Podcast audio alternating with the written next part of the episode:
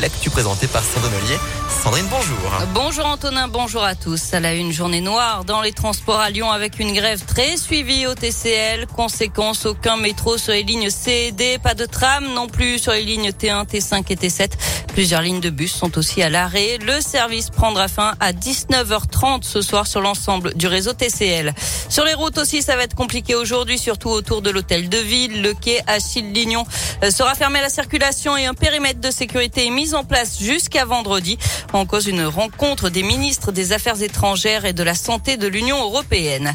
Le pont de Couzon-Rochetaillé est lui à nouveau fermé. Hier en fin de journée vers 18h30, un camion a tenté de franchir la passerelle et a arraché le portique de sécurité. Le pont est fermé jusqu'à nouvel ordre. Il reste quand même ouvert aux vélos et aux piétons. Une bonne nouvelle quand même, la réouverture du boulevard des Belges ce matin à hauteur de la rue Garibaldi dans le 6e arrondissement. Il avait été partiellement coupé après un violent incendie dans une villa de 4 étages hier près du parc de la Tête d'Or. Il y a urgence à donner dès maintenant. Message d'alerte lancé hier par l'établissement français du sang. Les réserves sont de 70 000 poches de sang en France quand il en faudrait 100 000. Pour la première fois de son histoire, le FS a émis hier un bulletin d'urgence vitale.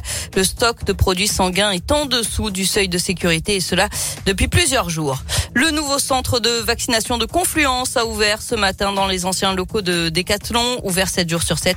Il devrait permettre de réaliser 1200 injections par jour, notamment pour les enfants de 5 à 11 ans. Et puis la Maison d'Isieux dans l'Ain lance une campagne de financement participatif. Il s'agit de récolter des fonds pour euh, terminer la réalisation d'un court métrage d'animation qui devrait sortir au printemps.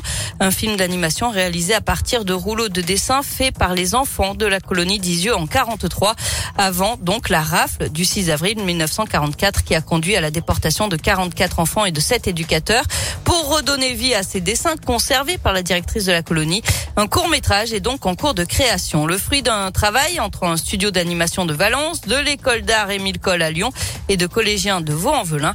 Un projet important pour Dominique Vidot, le directeur de la maison d'Isieux. C'est important pour nous parce que ça fait vivre la mémoire au présent. Les gens ont toujours un peu euh, en tête l'idée qu'un mémorial est quelque chose où l'on vient essentiellement euh, se recueillir. C'est en partie vrai, mais Lisieux a cette spécificité d'être un lieu de mémoire où en fait les enfants ont vécu et pour la plupart d'entre eux vécu heureux. Le drame s'est produit après leur départ d'Isieux, après la rafle. Et ça, c'est important pour nous de prendre en charge aussi cette part lumineuse de l'histoire de la colonie. C'est vrai que pour cela, le, petit film entre parfaitement dans ce désir qu'on a de faire revivre la mémoire des enfants, de la faire vivre et d'utiliser ce que les enfants ont produit pour poursuivre leurs gestes et les rendre contemporains. Et pour finaliser le court métrage, il manque 30 000 euros, d'où cet appel aux dons. L'actu sport, c'est cette sixième médaille pour la France au JO de Pékin ce matin. La lyonnaise Chloé Trespech a terminé deuxième du snowboard cross. Elle décroche donc l'argent. Et puis en basket, les filles de Lasvel qualifiées pour les huitièmes de finale de Coupe d'Europe sans jouer. Elles profitent du forfait des Russes de Siktigvar. Vous